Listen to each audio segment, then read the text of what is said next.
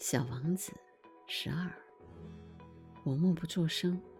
我当时想的，如果这个螺丝再和我作对，我就一锤子敲掉它。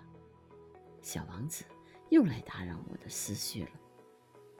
你却认为花？算了吧，算了吧。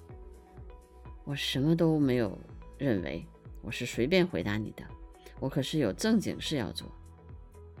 他惊讶的看着我。正经事。他瞅着我，手拿锤子，手指沾满了油污，扶在一个在他看来丑不可言的机件上。你说这话就跟那些大人一样。这话使我有点难堪。可是他又尖刻无情的说道：“你什么都分不清。”你什么都混在一起。他着实非常恼火，摇晃着脑袋，金黄的头发随风颤动着。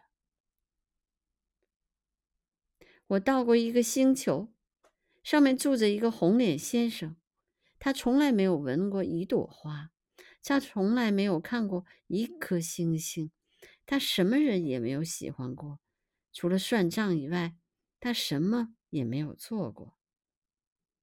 他整天同你一样老实说：“我有正经事，我是个严肃的人。”这使他傲气十足。